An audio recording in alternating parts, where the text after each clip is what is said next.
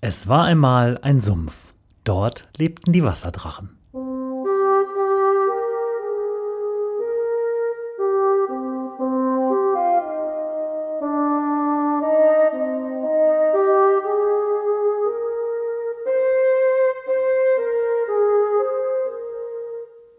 Wo die Wasserdrachen wohnen. Folge 17.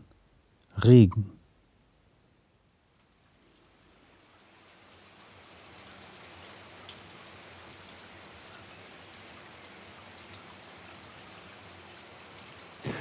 Heute sitze ich aus gegebenen Anlass auf meinem Balkon. Der ist schön mit Glas überdacht. Deswegen hört man es hier auch so toll plattern. Mit Blick auf einen typischen Hof der Innenstadt, der Südstadt. Hier haben wir ein bisschen Grün, ein bisschen Bäume drumherum, vor allem viele Häuser. Aber wir haben ja einen schönen, ruhigen Innenhof und den genieße ich sehr. Auch wenn es heute grau in grau ist und Regen nass.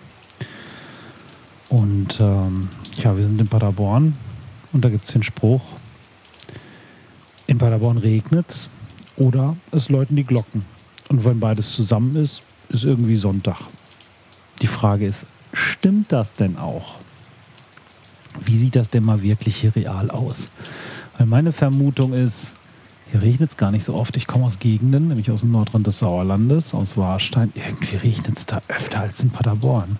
Aber seitdem ich hier bin, wird hier immer, höre ich immer die Sprüche, wie schlecht das Wetter doch hier ist und wie ständig und permanent es hier regnet. Geradezu schüttet.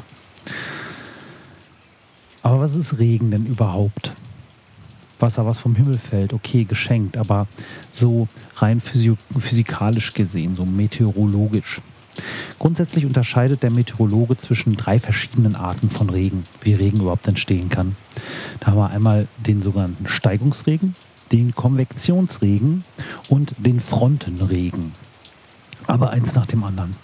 Der Steigungsregen, das ist eigentlich das, was wir äh, ganz häufig irgendwo an von der Küste kommend Richtung Bergland sehen. Ähm, Wasser hat nämlich die Eigenschaft in Luft gelöst, dass es ähm, ab einer bestimmten ähm, Druck und Temperatur dann anfängt auszukondensieren und runterfällt. Und genau das funktioniert beim funktioniert genauso beim Steigungsregen. Da wird äh, eine nasse Luftmasse, eine feuchte Luftmasse, man muss nicht mal Wolken sehen, wird äh, zum Beispiel vom Meer hereingedrückt übers Land ähm, stößt dann irgendwann an einen Gebirgszug, muss zwangsweise nach oben steigen. Der Druck wird niedriger, der Luftdruck, und gleichzeitig fällt auch die Temperatur in der Höhe. Und was passiert? Es entsteht eine Wolke. Wir sehen erstmal überhaupt, dass es Wasserdampf in der Luft ist. Er kondensiert da aus. Wenn das Ganze jetzt noch weiter hochgedrückt wird, dann fällt das Zeug auch sogar runter. Das nennen wir dann Steigungsregen. Ähm, die zweite Variante ist der Konvektionsregen. Der funktioniert so ähnlich. Auch da haben wir wieder was mit Temperatur und Luftdruck zu tun. Ähm, da ist es so, der ähm, entsteht über dem platten Land.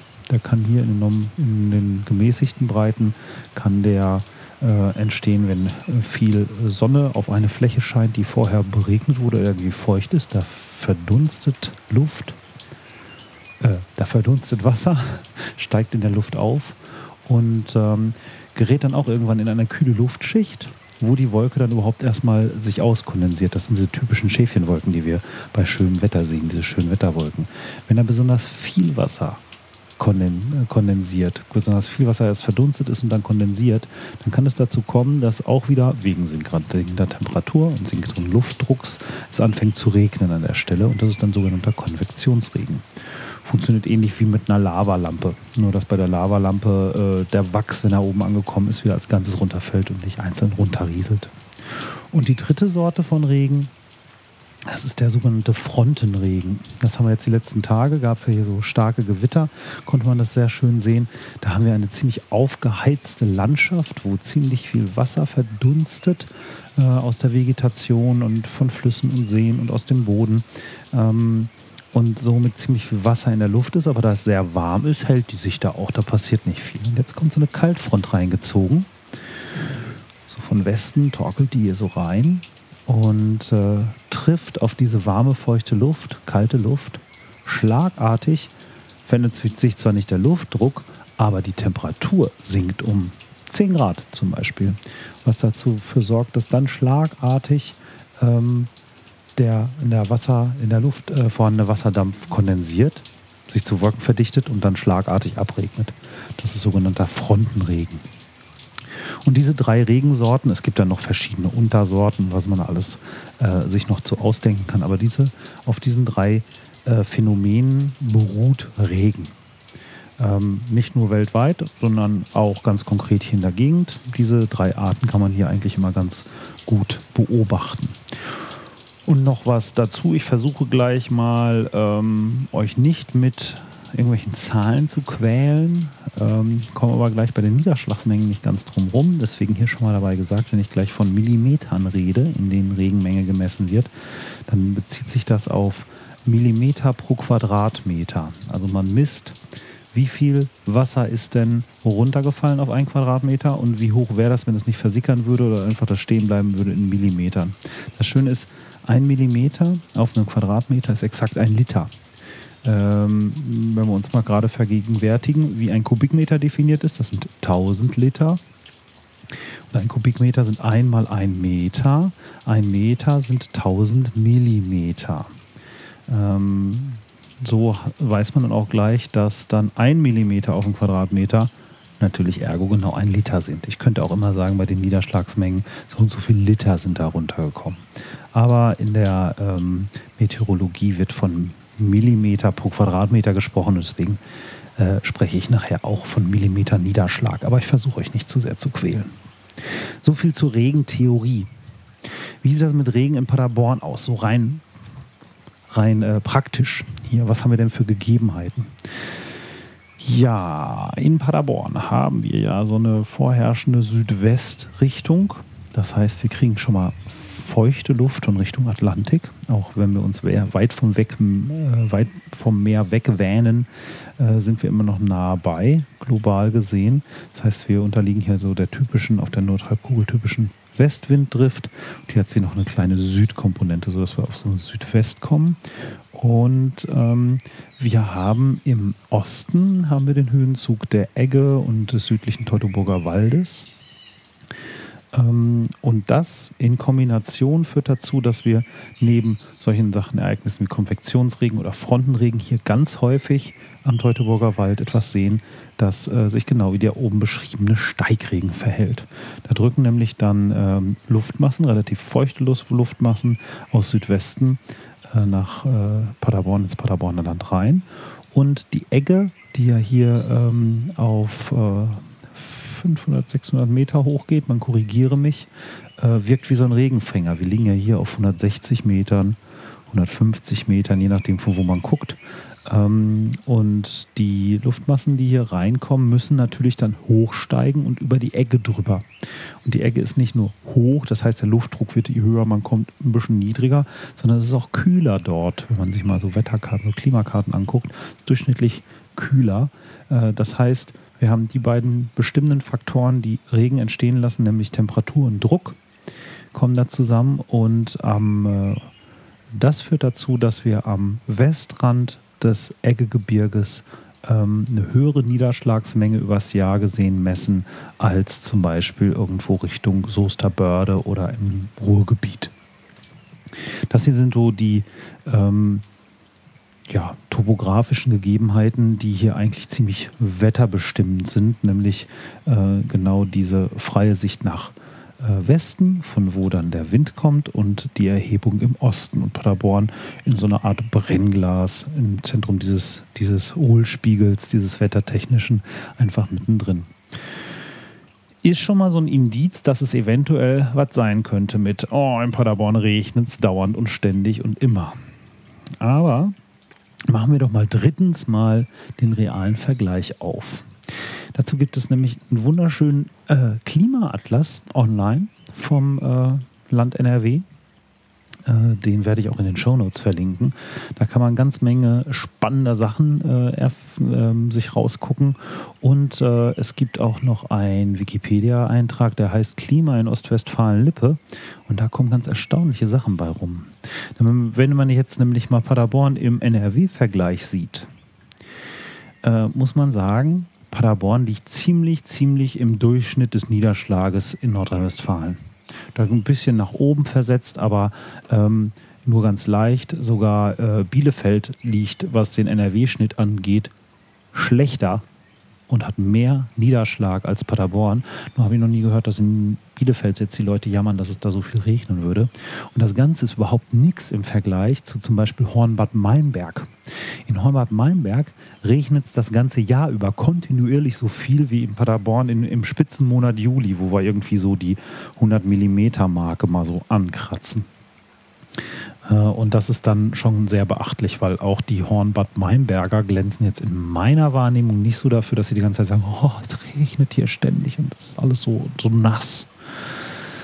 Ich selber äh, habe da nochmal einen anderen Vergleich. Ich komme aus Warstein, vom Nordrand des Sauerlandes und da regnet es noch viel mehr, wenn man sich die Klimakarten mal anguckt, als in Paderborn. Bei äh, wesentlich weniger Gejammer. Da freuen sich die Leute, wenn die Sonne scheint und nicht, ärgern sich nicht darüber, wenn es regnet.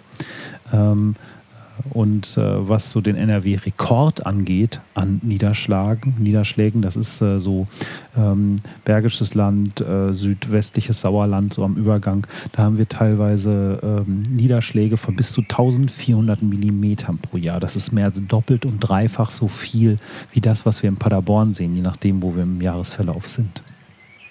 Interessant am, am Rande auch noch äh, die Hauptniederschläge haben wir in Paderborn.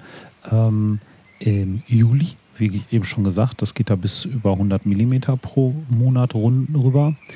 Ähm, und die niedrigsten haben wir im Oktober und im Februar. Da liegen wir unter 60 mm, schon fast bei 50 mm pro Monat. Äh, und dann gibt es noch so eine kleine Spitze ähm, im Dezember. Ähm, das wird vielleicht gleich noch beim Fazit wichtig. So, aber so insgesamt von der Faktenlage und vom Vergleich her, auch da muss man sagen, Paderborn ist eigentlich sehr durchschnittlich, was, das, äh, was den Niederschlag angeht, zumindest in Nordrhein-Westfalen. Fazit. Wenn es in Paderborn nicht mehr regnet als anderswo in NRW oder relativ nah bei zu Paderborn es wesentlich mehr regnet als in Paderborn selber, ähm, dann muss es andere Gründe haben, dass hier dauernd darüber gesprochen wird, dass es so viel regnet. Und ähm, was man wohl beobachten kann, ist, dass ähm, die äh, Sonnenstunden in, in Nordrhein-Westfalen, so ganz grob gesprochen, von äh, West nach Ost abnehmen. Je weiter man im Westen in Nordrhein-Westfalen ist, umso mehr Sonnenstunden pro Jahr hat man. Das geht hoch bis, äh, ich will jetzt nicht lügen, ich müsste mal gucken, das verlinke ich auch gleich mal in den Show Notes. Ich glaube bis 1500 Sonnenstunden ähm, pro Jahr.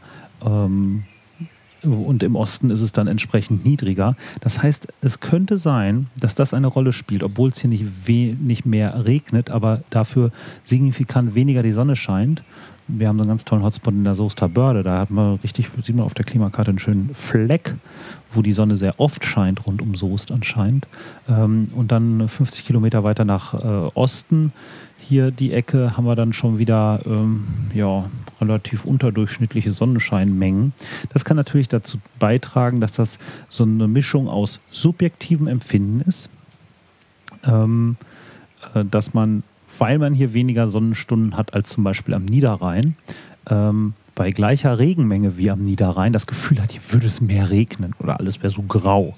Ja, also das ist einerseits ist es bestimmt subjektives Empfinden, dann das allgemeine Gejammer des deutschen Größtums, das allgemeine Gejammer ist in Paderborn ja erfunden worden. Ich weiß nicht, das habe ich schon ein paar Mal gesagt. Ähm, da werde ich mal noch eine eigene Sendung drüber machen, über den Erfindungsort des Paderborner und so gesamtdeutschen Gejammers. Und was ich ja noch glaube, meine persönliche Diagnose für den Paderborner Dauerregen, den gefühlten, ist ähm, der äh, ja schon fast sprichwörtliche Paderborner Minderwertigkeitskomplex, dass man sich hier immer untergebuttert fühlt vom äh, irgendwelchen anderen größeren Metropolen in Ostwestfalen, äh, ganz zu schweigen von allem, was irgendwo im Westen liegt, Richtung Ruhrgebiet oder gar am Rhein. Und äh, da passt das natürlich ganz gut zur Seelenlage, äh, dass ähm, wenn ähm, Paderborn schon so provinziell ist, dann hat man natürlich auch noch schlechtes Wetter. Tja, zusammenfassend muss ich sagen, nein, in Paderborn regnet es nicht mehr als sonst wo. Ähm, ich glaube eher, dass es äh, wirklich an diesen äh, drei Faktoren, die ich gerade aufgezählt habe, liegt. Und äh, wir können hier ganz beruhigt mal drauf warten, dass die Sonne wieder rauskommt. Das wird sie nämlich tun. Wir werden einen tollen Sommer haben, der hat schon gut angefangen und ähm, wir freuen uns einfach auf den Sonnenschein und hören jetzt einfach mal alle auf, über den Regen zu jammern. Danke. Wie immer an der Stelle möchte ich natürlich nicht vergessen, bitte schreibt mir Kommentare unter wasserdrachen-podcast.de, jeweils unter der Episode, die ihr gerade gehört habt. Oder wenn ihr Fragen habt, Anmerkungen, Beiträge, die nicht öffentlich im äh, Web stehen haben wollt, dann schreibt mir doch einfach eine E-Mail an mail at wasserdrachen-podcast.de. Ich danke fürs Zuhören und wünsche euch noch schönes Wetter.